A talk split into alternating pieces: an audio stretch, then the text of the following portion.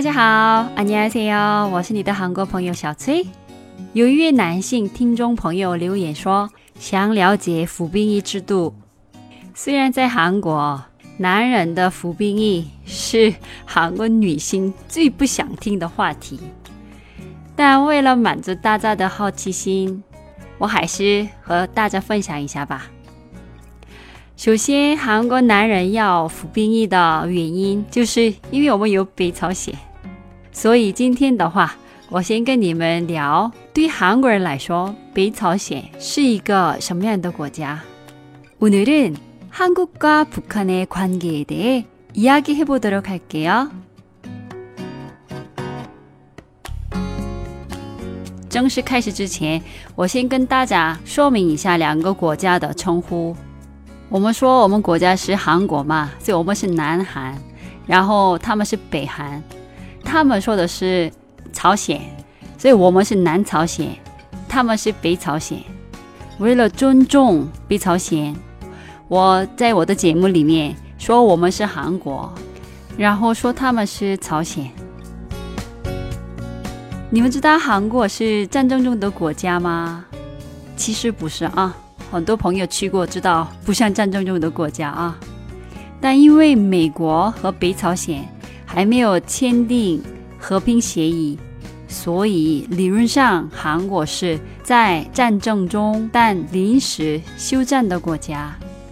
韩国国民有一百六十五个国家可以免签，而且其他国家办签证也比较方便。但北朝鲜是。在全世界，韩国人唯一一个不能去的国家，两个兄弟国家不能交往，太可惜了哦。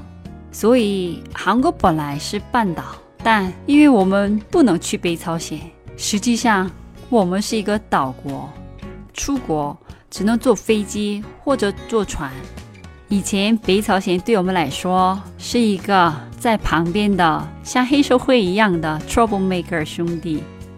感觉很危险，不知道他们在想什么。但现在呢，对我们来说，北朝鲜变成了一个我们想了解、我们想一起共同发展的兄弟。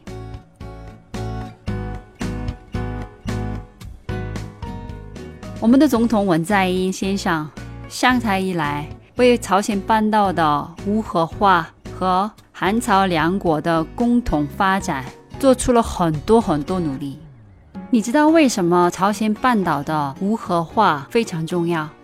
其实韩国老百姓不怕北朝鲜的核武器，因为那个不是针对我们。我知道中国也不怕，是吧？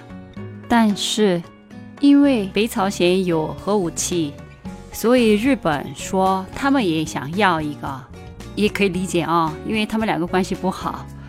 但是日本有核武器的话，对韩国和中国。是非常不好的消息，你们觉得呢？所以北朝鲜同意无核化，这个对整个亚洲和平来说是一个非常重要的消息。今年四月二十七号，文在寅和金正恩见面了。对韩国老百姓来说，印象最深刻的就是文在寅总统跨过了三八线，只是几秒钟啊。估计中国朋友看到这个画面就没有什么感觉，但对于我们来说啊，这就是不能用语言来描述的一种我们内心的感受。我们看到了希望，那条线其实没什么，很有可能就将来我们每个老百姓也都可以随便可以过的一条线。但那条线，如果现在我们随便过的话，就会被抓进去。所以那个画面告诉我们了，那条线确实没什么。第一次会面结束后，韩国老百姓直接聊的最热门的话题就是：我们什么时候可以去平壤，然后吃他们的平壤冷面？有些网友提出来，能不能先在板门店开一个分店，先把冷面外卖到韩国？我觉得韩国人也是哦，吃货。今天九月十八号，为了尽快落实我们半岛的无核化的问题，文在寅总统又正式去访问朝鲜，在朝鲜机场，他成为第一个向朝鲜的老百姓鞠躬的韩国总统。我不知道你们看过没有这张照片啊？有的韩国人不能理解，他们说，作为一个国家的总统啊，为什么要对我们曾经的敌人低头？太没面子了。但作为一个韩国人，我很感动，我感觉到了他对北朝鲜老百姓的尊敬和真心。他的这种谦虚的行为告诉我们，我们两国不是敌人，而是兄弟。韩国大部分的老百姓为他的这个行为发自内心的感动而骄傲。我想说，这张照片就是韩国。说实话，我不太懂北朝鲜。现在我们开始努力去了解北朝鲜，听到他们那边没有炒年糕，我们觉得很奇怪。跟他们相关的很多新闻，对我们来说。又陌生又好奇，我们认识北朝鲜就像相亲一样，慢慢变得有好感，而加大进一步的了解。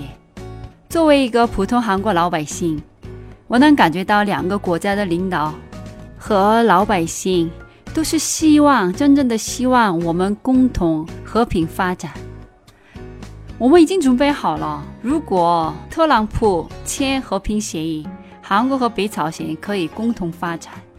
这次中国的国家领导也是对朝鲜半岛的和平很给力的啊，我还是挺感谢的。说不定以后韩国男性就不用服兵役了。不但很多年轻的韩国男性期待着两个国家的好消息，很多老百姓开始做梦：我们以后可以坐火车去中国、俄罗斯，也可以去法国。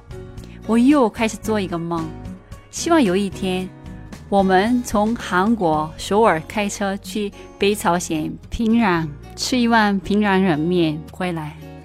啊，想一想就很幸福。那今天的节目到这里了，그럼다음시간에또만나요안녕히계세요